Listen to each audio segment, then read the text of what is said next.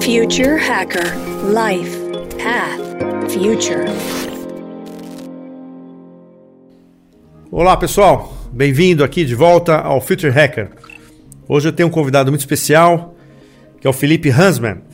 Ele tem mais de 15 anos de experiência em questões empresariais complexas, incluindo assessoria e reestruturações de empresa, operações, M&As.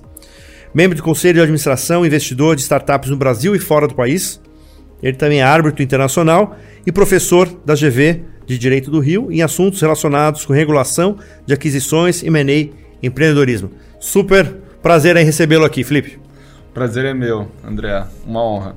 E queria agradecer também ao Ricardo Cato, que foi quem indicou, né? Aqui é isso que é muito legal, que tem uma rede bem qualificada e as, as indicações aí são muito boas aí. Felipe, eu queria falar um pouquinho da tua trajetória, né? Eu sempre começa um pouco da tua trajetória e é assim, né? Você é, o direito ele continua per, permeando a tua carreira, né? Mas na verdade assim, ele foi apenas o start ou ele ainda continua seguindo aí a tua, a tua trajetória? Pois é, essa é uma ótima pergunta, né, André? Eu acabei de fazer 40 anos e agora o pessoal fala né, que 40 are the new 30s, né? Então é, acho que tem muita coisa pela frente ainda. É, eu estudei Direito na faculdade, né? Antes disso eu vivi, né? Eu estudei no colégio militar, sempre tive pais muito liberais também o que é, acho que foi interessante que é, sempre me fez manter a cabeça aberta um pouco, né, para o que tivesse acontecendo. E o, o, depois na faculdade, né, eu estudei numa faculdade mais tradicional, focada em direito. Quando entrei na faculdade, eu pensava em fazer diplomacia e depois acabei me engajando logo no início no, na advocacia privada. E, é, enfim, onde eu estou até hoje, mas em paralelo, a gente sempre apoiou muito a Endeavor, né, que é a associação que fomenta o empreendedorismo e que é, a, a, gente é, sempre foi muito, a gente teve interações muito ricas ajudando os empreendedores é, com o nosso conhecimento. E isso é, se transformou em diferentes formas, diferentes formas. Por um lado, a gente ganhou uma expertise, eu ganhei uma expertise nisso. Por outro, eu, isso foi abrindo minha cabeça para pensar em projetos também, né? E aí, é, há alguns anos, em 2015, né, a gente montou um, um, uma plataforma que a gente chama de Legal Knowledge Sharing, né, que era para compartilhar o nosso conhecimento jurídico, chamava Nós Oito, chama Nós Oito, agora é N8. E agora, mais recentemente, é, dentro até do, do, do onde eu já estou há 18 anos, né, que é o Verazinde, eu montei um, um, núcleo de inovação e transformação digital, que era o VR1. E agora, no final de, de 2022, a gente lançou, deu um passo adicional, que foi lançar uma plataforma de smart money para Great Techs. Né? E Great Techs são, é, essas, é, são esses projetos que estejam em zonas cinzentas da regulação, que estejam ou tenham desafios regulatórios de alguma maneira. Esse, essa plataforma chama Grey Matter. Né? É, enfim, é, um, é uma coisa recente, né? super recente. A gente montou a nossa ideia né, foi criar um, um, um De alguma maneira, a gente está criando um ecossistema também, né, porque a gente está trazendo gente boa é, para ajudar a resolver problemas dos empreendedores de alguma maneira. Né? E aí não é só jurídico, isso é bem mais amplo do que só o jurídico. Tem, é, além de empreendedores também, você tem gente de, de VC, você tem assessores financeiros, é, investidores até de um estágio mais, mais é, é, posterior, como private equity, aí varia um pouco, né? Ou seja, a ideia é ter gente boa, né? Acho que isso que é a base de tudo, né? Eu gosto muito da, do, enfim, da cultura, né? Já ouvi um bocado da cultura lá do, do 3G, né? Do, do Lehman, do, do Cicupira, do Teles. Eu, as palestras dele que eu já vi sobre esse tema, em diferentes foros, ele sempre fala como é que eu resolvo problemas? É, é engajando gente boa, né? Essa parte é óbvio que é muito difícil, né? Montar a equipe é muito difícil. Mas ao mesmo tempo, é, quando a gente tem um propósito, né, é um pouco do, do que o Grey Matter né, se, propõe, se propõe a realizar, a gente tem um propósito, fica mais fácil de você trazer pessoas que tenham visão também. Enfim, acho que, é, ou seja, respondendo, voltando para a sua pergunta, eu acho que o direito continua né, é, fazendo parte do meu dia a dia, até porque eu tenho um investimento de lá, mais de 20 anos né, de, de aprendizado, de conhecimento, produzindo conteúdo também. Eu também é, sempre do lado acadêmico, né, não só dentro da FGV, mas já eu edito uma coletânea de artigos focado em direito societário, mercado de capitais, já foram cinco volumes. A gente publica, tenta produzir conteúdo para compartilhar né, e gerar conhecimento, né? É, acho que essa, essa é uma vitória isso, né? Porque é difícil às vezes você estar tá na prática e você esquece de pensar para onde que a gente quer ir. E o, o Grey Matter ele, ele, é, ele é basicamente isso, né? É uma maneira da gente tentar encontrar uh, formas de viabilizar o futuro que a gente quer ter também. Né? Acho que essa é que é a, o nosso propósito aí, de alguma maneira. Perfeito. Bem feliz o nome. Eu gostei muito do nome. Maravilhoso, Grey Matter. Já aproveitando então, cara, falando um pouco dessas zonas cinzas aí. Meu, a velocidade da evolução tecnológica é a progressão geométrica, né? Uma coisa que a gente às vezes não consegue nem acompanhar. Assim, né? Lei de Moore, né? Exatamente. E a regulamentação mal e porcamente aritmética. Como é que chegar nesse equilíbrio aparentemente improvável? É difícil, né, André? Acho que a gente tem assim, o, por natureza, né, a economia, né, seja o, o a integração, né, as atividades econômicas, elas andam na frente da regulação, na frente do direito. Né? É muito raro você ter uma mudança jurídica é, é, independente é, que ela de fato seja transformadora, mas acontece, tá? Não é isso pode acontecer também. Por quê? Porque você tem, né, às vezes o, a regulação é, ela está baseada numa decisão do Estado, né, do governo, de, é, de lidar com algum mercado. Né? Porque ele tem, antes da, de, da opção de regular, o Estado, o governo, ele tem a opção de proibir. Se aquilo é proibido, teoricamente você não tem um mercado. Né? É, por exemplo, sei lá, em Singapura você não pode mascar chiclete. Entendem que o mercado de chicletes é ruim, não pode mascar chiclete na rua, né? Porque você joga lixo no chão. Isso tem essa, essa, essa visão, ou seja, de proibir coisas que sejam ruins, como você tem outras discussões é, inúmeras, né? É, seja em é, remédios, em é, é, psicotrópicos, enfim, tem uma série de coisas é, em que isso se aplica. A partir do momento que o Estado toma a decisão de regular, ele é porque ele entende que aquele mercado é bom, ele é positivo para a sociedade. Só que ele vai ter, ele vai criar regras gerais é, de alguma maneira tentando é, permitir que, a, que, a, que as pessoas é, troquem, né? ou seja, que elas haja compra e venda, que haja uso, que haja, enfim, o que quer que seja. É, isso, por natureza, é, faz muito mais. Para eu ter essa decisão do Estado, eu tenho que ter o interesse da população, da sociedade. Não é alguém que vai falar dentro do Estado, pô, eu acho que agora ia ser bom a gente regular aqui, né? É, o mercado de plâncton, sei lá. É, acho que tudo ele está ligado, a, essa decisão está ligada ao interesse já social. Então é normal, o mais normal é que isso realmente venha a posteriori. E aí você tem, agora a gente está tendo algumas né, discussões importantes no mundo. O mercado de cripto, né, que está sendo super falado agora, está numa fase né, super ruim, inverno cripto, mas a, a discussão mais ampla está acontecendo em diferentes países. Você tem né, a União Europeia olhando para isso, você tem os Estados Unidos olhando para isso é, de maneira bem próxima, e você tem também é, o Brasil, que acabou de aprovar né, uma lei é, voltada para crime. Mas isso é só um exemplo. E aí é, você tem. A, a, em que momento que essa decisão chega? Ela chega muitas vezes quando você tem alguma, alguma dor muito grande que o, a, o governo fala: opa, peraí, eu tenho que fazer alguma coisa aqui. Né? Não dá para eu deixar isso a bangu. Né? Vamos Vamos organizar aqui direitinho. Tem uma fricção aí, né, de é. mercado. Mas só uma questão que eu acho que assim, né, a, a, é um pouco da velocidade, né? Quer dizer, assim, ó, do ponto de vista estrutural, né, sempre falei, em poucos casos, né, que você falou que vem preventivamente, né, normalmente ele vem mais depois, né, que exatamente ou chegou numa fricção, ou o mercado que o, que o governo não estava enxergando, sei lá, alguma coisa assim. Mas assim, você acredita que existem ou, ou formas, assim, sei lá, com plataformas de blockchain que podem deixar esse processo um pouco mais rápido para tentar chegar mais próximo à velocidade da inovação? Porque assim, o que me parece é que a inovação era, dos últimos 20 anos eh, foi avassalador e os últimos 10 vai ser o que, que a gente não evolui nos, nos últimos 300. Como é que a gente consegue acompanhar isso sem ter que, do, do lado da regulamentação, não ter uma coisa preparada para esse tipo de coisa?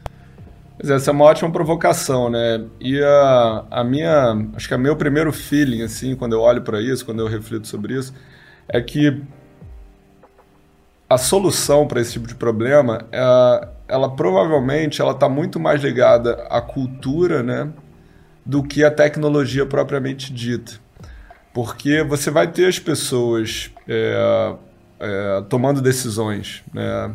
A gente não está ainda num momento, e acho que nunca vai chegar esse momento. Bem, nunca é uma palavra muito forte. Mas que as decisões vão ser tomadas estritamente né, por, por inteligência artificial. Acho que você tem que ter um operador é, é, avaliando isso. E aí, é, uma boa parte dessa dos benefícios que a gente pode ter, né, do ganho de velocidade, que acho que é isso que você está comentando, ele vem da, do interesse das pessoas de aceitar isso, de estar aberto, né? A, porque você tem, né, aquela discussão sobre incumbentes e, e inovadores, né? É, naturalmente, se, se, a, se, o, se a sociedade funciona de uma maneira, né? Por exemplo, ah, carros a, a combustão, né? A sociedade, você tem uma, uma indústria toda que funciona com carros a combustão. Pô, em que momento que a gente vai tomar, que a gente vai tornar obrigatório que todos os carros sejam elétricos. Porque você tem um, um, um CAPEX, tem uma necessidade de investimento de todo o mundo para você viabilizar isso também. Né? Você hoje tem redistribuição de combustível, é, que são os pós de gasolina. Aí você agora tem que ter redistribuição de energia, que faça com que isso. Aí, ou seja, eu acho que está muito mais ligado às pessoas estarem abertas e, e, e tenham o interesse de viabilizar esses bons projetos, ou seja, tenham o apetite de, de, de criar o novo, né? de tentar achar o que, que, vai, o que, que é melhor para o mundo. O que é melhor para o mundo?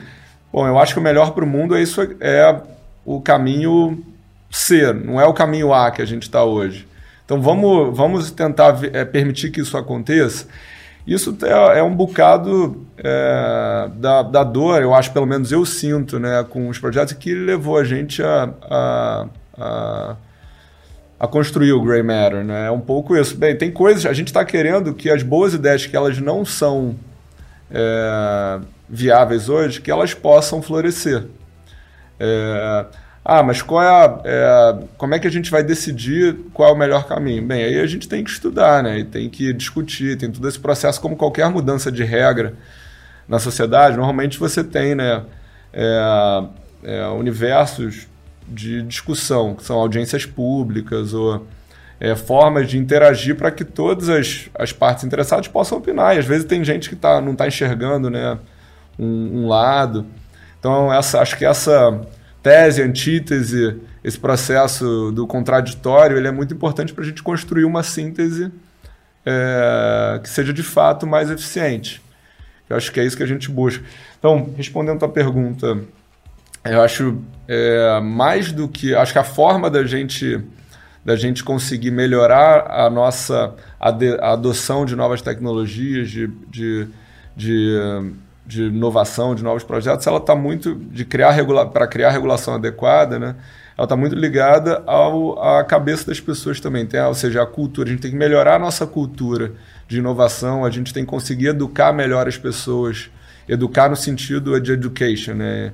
Ou seja, as pessoas têm que estar mais preparadas também para enxergar isso. E naturalmente você vai ter dores, né? Você vai ter dores, vai ter gente que tem gente que perde, mas se o é aquilo, é, é eficiência de Pareto, né?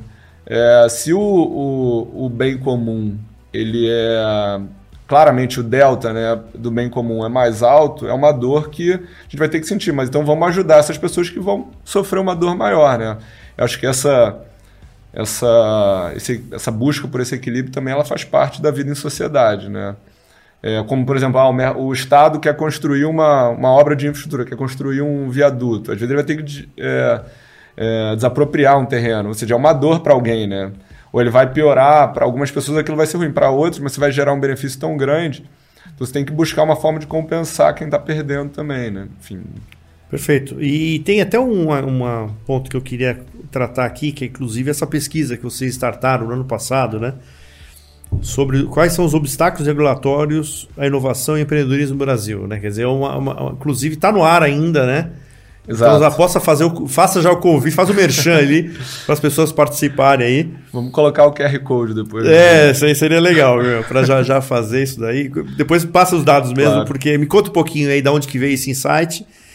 E, e eu acho que assim, principalmente o, o, qual a expectativa do resultado que ela possa, além de ter um retrato, né, um diagnóstico, mas existe algum um efeito prático dessa pesquisa ou ele ainda apenas do ponto de vista de, de conhecimento? Pois é, não, total. Acho que o nosso objetivo é, é gerar o efeito prático. Nosso objetivo é a gente, é, de fato, construir uma pauta de advocacy para a gente melhorar o ambiente empreendedor no sentido de viabilizar bons projetos. Seja, o que, que a gente está buscando né, com essa pesquisa? A gente está buscando ouvir dos founders, ouvir dos empreendedores as iniciativas que eles querem desenvolver e que hoje elas estão é, impedidas ou, ou é, às vezes não estão 100% impedidas, mas são muito prejudicadas pela regulação existente. É, vou, dar vou dar alguns exemplos aqui do que a gente já ouviu. Tá? Por exemplo, tem uma. Estava apresentando o projeto para um, um amigo que ele é conselheiro de uma, de uma startup de oncologia. Ele falou, cara, o, a, os caras querem fazer tratamento oncológico domiciliar, mas eles não podem fazer porque a regulação não permite. Por um lado, né, claro, é, é saúde, você tem uma preocupação, vai, sempre vai ter uma preocupação grande, né? E aí o case da, da Terranus é um ótimo exemplo né, sobre isso, mas é, é, você tem que ter uma preocupação grande, mas ao mesmo tempo, olha o impacto positivo que eu posso ter na vida das pessoas se eu consigo fazer tratamento oncológico domiciliar. Pô, é um, é um é um avanço em termos de conforto né, é absurdo. Né? Acho que é um sofrimento grande. Então, é, é a gente tem que buscar dar um. Às vezes, né, é, e talvez, o, por exemplo, uma, uma ferramenta que eu acho que ela está sendo cada vez mais né, internalizada pelos, pelos reguladores é, de forma ampla, pelo, pelo governo, que é o sandbox. Né? O sandbox acho que ele pode ser muito útil é, para isso, porque ele permite que você teste alguns projetos, mesmo quando a lei é, é, tem um impedimento geral. Aí o que, que acontece? O sandbox é basicamente uma maneira de uh, um empreendedor falar: o, o governo, o regulador, deixa eu ter. Aqui, eu quero testar esse projeto aqui. Você me dá um, um waiver, né? você me dá uma anuência para eu fazer isso. É, para a gente ver se isso numa, de uma forma controlada, ah, ou eu só vou atender X pessoas, né? Enfim. É... Uma POC sem risco, né? Exatamente. Sem, sem risco relatório. Exato, ou não tem um risco sistêmico, vai. É uma POC com um risco controlado. É exatamente isso. Esse é o conceito. E acho que o sandbox ele, ele é uma ferramenta que pode ser muito boa, porque tá bom. O, ainda, mais porque em setor regulado, ou você está proibido, ou você tem, às vezes, um custo de entrada muito alto, né? E é para você é, pagar esse custo de entrada sem ter certeza se o produto vai funcionar, porque às vezes você não vai ter tração. É, eu vejo um, até um é. produto recente aí que passou por uma, né, por, tramitando aí, né, que foi a da cannabis, né? Exato. A cannabis medicinal, que acho que voltou, né, uns, uns passos para trás aí, né, se não me engano, né? Então... Pois é, mas é, é, por exemplo, essa é uma indústria, André, que eu acho que a gente até começou a pesquisa, como você falou, né? Agora, em novembro, a pesquisa continua aberta, vai ficar aberta até o final de fevereiro, início de março. É, a gente recebeu alguns, algumas respostas já de projetos de cannabis. Que você vê cada um com, uma, com um viés diferente, assim, né? É, mas acho que tem um potencial de, de impacto positivo, né? Por N motivos, né? Assim, o que está acontecendo, né? E, e eu brinco, eu brinco não, né? Eu já ouvi isso anos atrás de um, de um cliente do mercado financeiro que ele falava, quando eu fui morar em Londres até, é, que no Brasil era bom que a gente conseguia ler o jornal de ontem. Por quê? Porque a gente consegue, sabe, a gente vendo o que acontece lá fora, muitas vezes é, isso vai acabar chegando no Brasil. E se você estiver bem preparado, se você estiver bem preparado, se você consegue gerar essas oportunidades, é, isso te dá uma não só uma vantagem competitiva quando você está montando o negócio, mas acho que como nação a gente tem uma série de benefícios que a gente pode extrair disso. E acho que a indústria de cannabis é um ótimo exemplo. Né? O que eu, eu tenho visto, né? você tem os Estados Unidos, é, que tem, ok, legislação estadual lá, mas vários, a maior parte dos estados, se não me engano, se não todos, já, já, já permitem.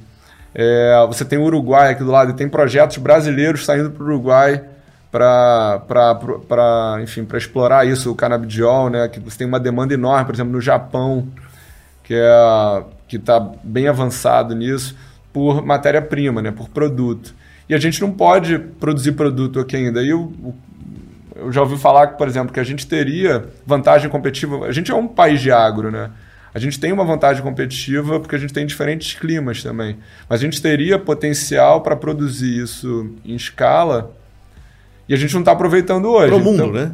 Exatamente. Falam que assim, na Califórnia. exportação. É, é, só na Califórnia, sei lá, um mercado de 60 bilhões de dólares, é uma coisa bizarra. E né? se a gente vira um exportador disso, é, a gente força a indústria de agro, pô, como é que a gente não está aproveitando a nossa vantagem competitiva é, é, globalmente? É, né? Esse é um ponto bem importante, que assim, é o, essa falta de conhecimento, às vezes, né, do governo de algumas coisas. Se eu pudesse preencher a pesquisa agora, eu falaria um pouco disso aí. Às vezes, né? Essa falta desse conhecimento, né? Da, da, da né? Por exemplo, eu entrevistei uma pessoa ótima, que é, que é conhecida, a mãe das cannabis, que é a Frances Mary, que é uma graça, assim. Foi muito engraçado, que daí na última, nas últimas perguntas que eu fiz para ela, falei assim, cara, e o preconceito? Como é que você lida com o preconceito, né? Porque ela, se não me engano, ela curou um problema que ela tinha, uma arritmia no, no olho, por causa de cannabis.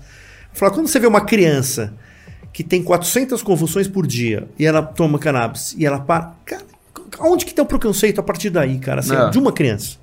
Então, quer dizer, você imagina o que é isso daí, né? Em, em, em, a quantidade de, de, de, pessoas através de um tratamento desse, quer dizer, né? então, então, essa falta do conhecimento, como é que você consegue amparar o governo com conhecimento técnico para que faça uma, uma teoricamente, uma análise profunda do, e não análise rasa apenas ou, ou, do ponto de vista corporativista ou do ponto de vista só com interesse, né? É um estudo de impacto, né? Talvez, né? O, o que você está se referindo, isso se aplica em diferentes setores. Né? Por exemplo, na, quando você está falando de um projeto ambiental, um projeto ambiental, não, um projeto de infraestrutura, normalmente você tem que, você vai ter que instalar uma fábrica ou um, uma usina determinado é, local, você tem que fazer o que eles chamam do EIA-RIMA, né, que é um estudo de impacto ambiental.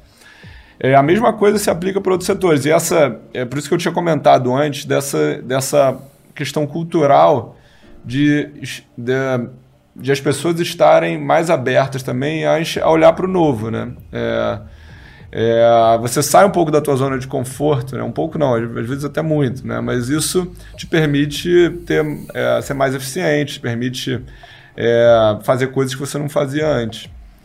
E o, o, eu acho que a gente vai ter uma. É uma questão cultural, de novo, eu vou bater nessa tecla. Acho que tem uma questão cultural e eu tenho visto até alguns projetos, né? a gente tem conversado com algumas dessas, dessas, desses projetos de cannabis e eles, por exemplo, eles têm uma, uma componente importante de, de educação, de conscientização.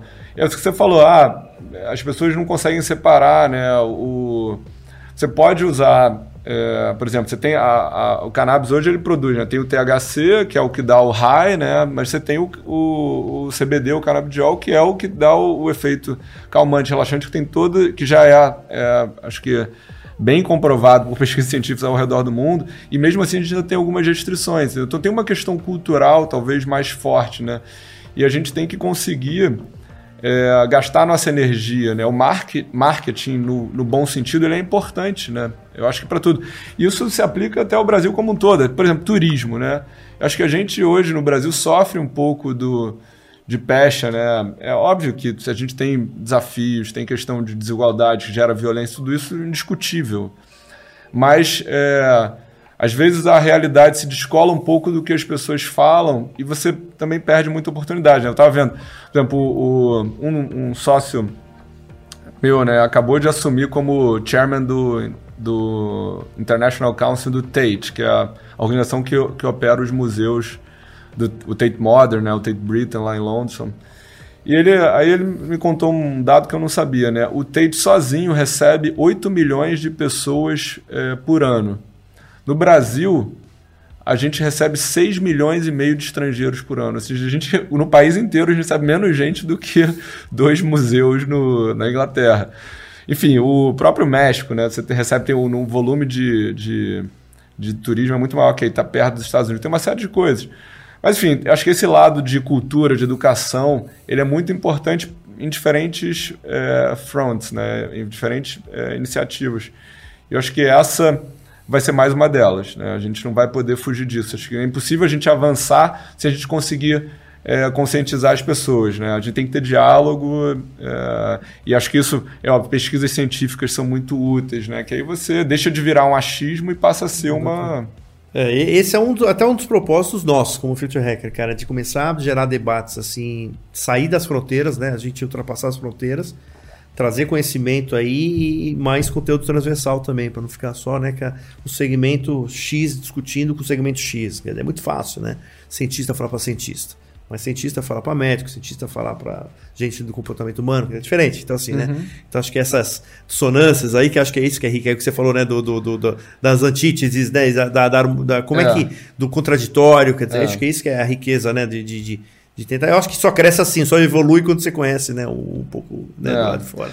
Sem dúvida. E é duro a gente vê hoje, né, os, os debates que a gente está tendo e as pessoas, né, enfim, às vezes é, não conseguem ouvir a, o outro lado, né? Não conseguem ouvir a voz da razão. Isso é muito ruim para a gente como, como sociedade, a meu ver, né? É, você tem que conseguir respeitar é, a palavra a palavra uma das palavras da moda é isso né você se colocar no, no lugar do outro né ter essa essa essa capacidade. Né? Não é que temos visto. Pois é. Vamos lá, hein? voltando um pouco na parte de, é. dos processos regulatórios. Quem é hoje, assim, Felipe, os, vai, dois países que você acredita que esteja na vanguarda disso, assim, sabe? Do ponto de vista aí somado com, com na parte de regulamentação, com o lado também cultural, como, como bem você falou, aberto a esse tipo de. de, de... Uhum. Pois é, eu, eu é vou fazer um disclaimer para não, pra depois não, não parecer tendencioso. Eu, eu morei em Londres um tempo, né? Depois eu fiz meu mestrado, trabalhei um tempo lá. E o, é, quando eu estudei na, na LSE, né, a London School of Economics, foi muito, para mim foi muito é, engrandecedor. Eu nunca tinha ido para a Europa. Eu fui para fazer um, o, o, mestrado, então me programei também para conhecer bastante, né, viajar, tentar passar, conhecer diferentes países, diferentes locais e, e mesmo em Londres, né? Foi uma oportunidade de integração enorme, porque a faculdade você tem gente do mundo inteiro, né? de todos os continentes. Isso, é, para mim, foi muito rico como indivíduo nessa, nessa é, essa, essa possibilidade né, de enxergar outros. Por exemplo, era engraçado, eu ia no mercado, aí eu, eu já ouvi de uma, de uma amiga, não lembro mais, acho que era, era da Turquia, Onde você vai comer? Vai comprar papaya? Papaya é um negócio tão exótico, mas é um negócio que a gente come, come, no Brasil a gente come todo dia. Então, essa, essa é um exemplo disso, né? É, eu acho que Londres, assim, até por, não só pela... É, se você olhar o país, né? Beleza, ele, ele é um país, ele é muito úmido, né? Chove muito, você tem uma agricultura, né? É, de certa maneira boa para uma para algumas os berries, né? Você tem é, você tem uma cultura, é, agricultura de alguns produtos fortes, mas outras coisas então. Então eles foram muito. É, é, tiveram muito sucesso, em, mesmo assim conseguir atrair gente boa do mundo inteiro, porque Londres é uma bolha dentro da Inglaterra. Né? Você tem a, é, a indústria financeira, né? a indústria de serviços e, é, de maneira geral, e aí serviços jurídicos também, ela teve muito sucesso em atrair essas pessoas e um, um bocado disso foi também com educação, né, permitindo essa integração e dando um, um, uma cidade né, é, agradável, né, às vezes apesar do clima não ser o melhor é, clima do mundo. E eles também, acho que é, por conta disso, têm um pouco dessa visão de testar produtos. Eu acho que eles são um benchmark interessante Especialmente, por exemplo, a gente, a CVM brasileira, né, que é o, o órgão regulador no mercado de capitais, a Comissão de Valores Imobiliários, ela criou o programa de sandbox dela tem dois anos, né? É, e um da, a principal inspiração foi o mercado é, é, britânico, né? Foi a iniciativa da FCA. Eu até tive a oportunidade de fazer um evento junto com a CVM, com a FCA, a gente chamou também o regulador da Austrália, que é a ASIC, e o regulador do México, para contar um pouquinho das experiências dele, para a gente estava nessa fase de, de, de, criar o nosso aqui, né? É, e isso se reflete em outras indústrias. Né? A indústria do mercado de capitais é uma indústria que eu tenho muita é, familiaridade pela minha é, profissão, mas acho que se reflete em outras indústrias. É, é, essa vontade né, de abraçar o. De, de testar o novo, né, eu acho que ela é muito é muito é, forte lá na Inglaterra. Então acho que é um, é um bom benchmark, né? É, por outro lado, né, acho que a gente tem né, a Suíça, eu também acho uma referência é, bastante interessante. Aí vou falar de novo do mercado de capitais, estou chovendo molhado, mas é, é, eles têm uma. Eles sempre se posicionaram né, como um país mais neutro, né, tem tudo isso. E se você for olhar para trás, né, eles sempre foram, por N motivos, né, tem um sistema financeiro sólido, mas sempre tinham essa, essa visão de ser os banqueiros do mundo, né? E agora, por exemplo, eles estão olhando, né? Agora não, eles começaram a olhar para a indústria cripto de maneira mais séria já há alguns anos. Então eles estão numa posição agora, eles já têm regras mais avançadas, eles já têm projetos lá rodando. É um pouco porque eles foram capazes de olhar para isso e falar: se eu não me transformar aqui, eu vou deixar de ser a liderança, né? Então é um pouco dessa visão de, do incumbente de, de conseguir se reinventar para ele não perder o mercado. Né? Acho que esses são dois exemplos é importantes. E, naturalmente, não dá para deixar de falar dos Estados Unidos. Mas os Estados Unidos, eu acho que a, a visão é um pouco diferente. Né? A gente teve aqui no, no Brasil, né, é, alguns anos atrás, a iniciativa do CAF, foi o Comitê de Aquisições e Fusões, que ele era uma é, de certa maneira ele foi muito inspirado também numa, numa num, num órgão é, britânico que chama o takeover que é o takeover panel. É, eu enfim, participei estudei isso um bocado lá é, quando eu estava em Londres ajudei na criação aqui do Brasil. E a gente só que a gente fez de um jeito também é, que ele era opcional aqui. Isso foi curioso é, porque você teve uma dificuldade de aceitação pelas empresas mas, por outro lado, você tinha um regime. É, esse foi o caminho que a gente seguiu, foi um caminho muito próximo do regime britânico, que ele, era o, ele é próximo do regime brasileiro nesse setor. E a gente, é, tinha gente que defendia que o regime americano, por exemplo, seria mais eficiente. É, sem querer entrar em detalhes aqui, porque vai ficar um assunto chato, mas é basicamente o, o regime americano ele dá mais flexibilidade para as empresas, para os conselhos atuarem. Né? Só que você tem uma série de de, de conflitos de interesse que surgem daí. E a grande questão é essa, né? Ou seja, não tem um regime que seja melhor que o outro, né? É, você tem é, formas de lidar com esses conflitos. Você tem que saber qual é o conflito que você está gerando e ter alguma, algum é, freio contrapeso, né? o checks and balance, que consiga é, reduzir ou mitigar, ou de alguma forma, pelo menos deixar isso claro, que as pessoas é, considerem isso nas suas decisões. Então, voltando para o regime americano, eu acho que eles têm essa é, o regime jurídico deles é muito baseado em precedente, né, que é o, o que é diferente do nosso, que a gente tem muita lei aqui. Isso dá um pouco mais de flexibilidade para eles também, porque você não precisa passar pelo processo legislativo todo. É óbvio que em alguns casos você vai precisar do legislativo, mas é isso é um acho que os Estados Unidos são uma uma não dá para dizer é, assim não é à toa que eles são a, o maior país do mundo, né? Então é, não dá para desconsiderar. Mas é, eu gosto, gosto bastante. Eles são muito capazes também de produzir conhecimento, que uma coisa acaba levando a outra, né? Eu acho. Mas é, eu acho que esses, esses três que eu citei, acho que são referências. É engraçado que eu, eu, há três anos atrás tinha uma empresa de realidade aumentada, né? Então uma tecnologia que ainda, ainda, ainda, ainda vai chegar. Ela ainda está ainda tentando achar a dor dela, né? E, mas é uma tecnologia maravilhosa, mas ela não tem Como dor. Como metaverso. Né? Exatamente. E a gente tava para lançar, a gente quase abriu na França, né? Tava França e Londres, né? Para a gente abrir. E o que eu fiquei impressionado, assim, é. Teve uma assessoria da, da Câmara, né? Da, da, da, do, o próprio. O pessoal do, do, Como se fosse do French Member ali, né? Do, da, da, da Câmara. E é impressionante o que eles fariam se eu levasse a minha empresa para lá. França. Assim, do ponto de vista assim, eles pagar. Se eu contratasse um PhD, eles pagariam dois anos de salário de PhD. Olha. Se eu, se eu pegasse um recém-formado, ele pagaria um ano e meio do recém-formado. Quer dizer, uma. E, e, é muito engraçado, porque como a gente falou, que ah, estamos falando também com Londres. Ficou um pouco uma competição, assim, né? De, de, não, mas aqui é regulatória, mas a vida é isso. Aqui é muito, é. aqui é muito melhor, né? Quer dizer, e estava exatamente naquela naquela fase do Brexit, né? Da, da... Uhum. Então eles ficaram um pouco nessa, nessa, discussão. Mas é muito interessante, assim, qual é a, a visão. Quer dizer, o cara está em outro país, fazendo fomento, né? Trazendo ah. condições para trazer aqui. E aí é o quanto que a gente está um pouco né, para trás disso aí, né? De, não, assim, a gente não consegue nem fazer o fomento interno, quiçá nos nossos irmãos americanos de trazendo né, para cá, né? Fazendo, usando aqui né, todo o potencial disso aqui para que seja um, né, um, um celeiro, né? E eu acho que isso pode ser uma. Pode ser que algum. Vai estar vai tá escrito na tua pesquisa.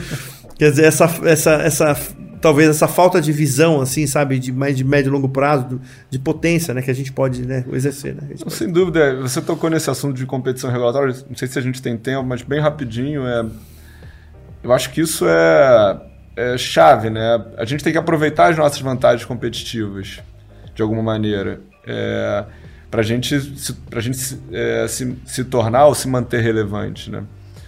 E aí a gente olha né, na minha área de expertise, mercado de capitais, por exemplo, a gente vê, ok, ano, ano passado, enfim, mais ainda 2021, foi um ano, é, o mercado, a gente teve uma explosão de IPOs é, na B3, o que é ótimo para o nosso mercado. Mas ao mesmo tempo a gente teve vários que foram lá para fora, que foram, ah, na verdade as empresas são brasileiras, a maior parte do business está no Brasil, eles se listaram em outra jurisdição.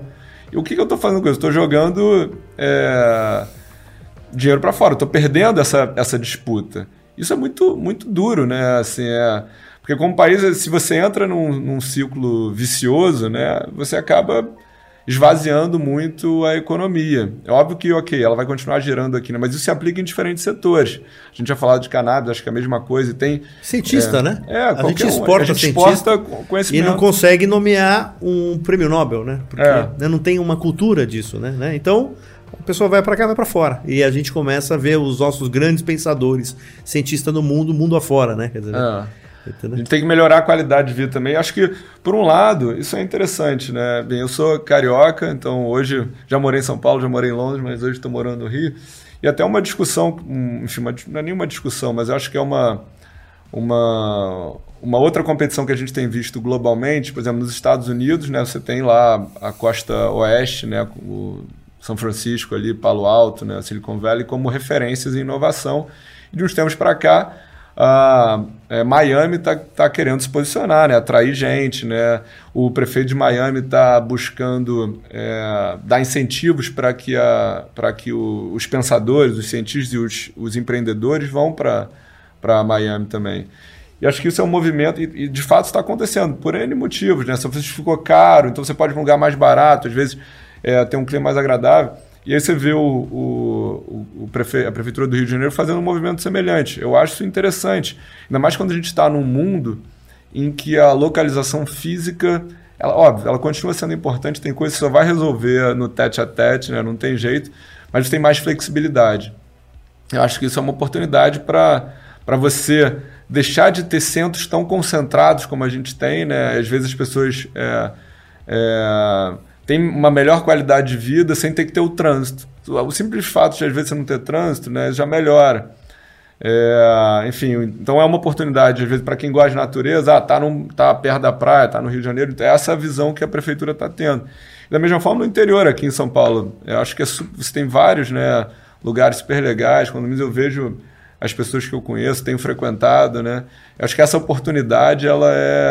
A gente teve um, um ganho de qualidade de vida que ele pode a gente pode tentar usar isso para melhorar Saber a atração aproveitar, de. Né? É, é. Saber aproveitar. Perfeito. É. Felipe, eu queria agora estar tá finalizando aqui a entrevista. Eu só queria que você falasse um pouco sobre como as pessoas podem acessar a pesquisa. Uhum. E, e, e, se você. E é uma última questão, se isso também. Isso tem conexão também com a prefeitura lá? Quer dizer, vocês têm também, estão ali engajados do ponto de vista para que efetivamente os resultados sejam endereçados e que, que, e que possam ser implementados? Ótima pergunta, ótima pergunta, André. A gente, eu vou, depois eu vou mandar o link, né? Acho que a gente pode. A gente pode botar link, depois é, o...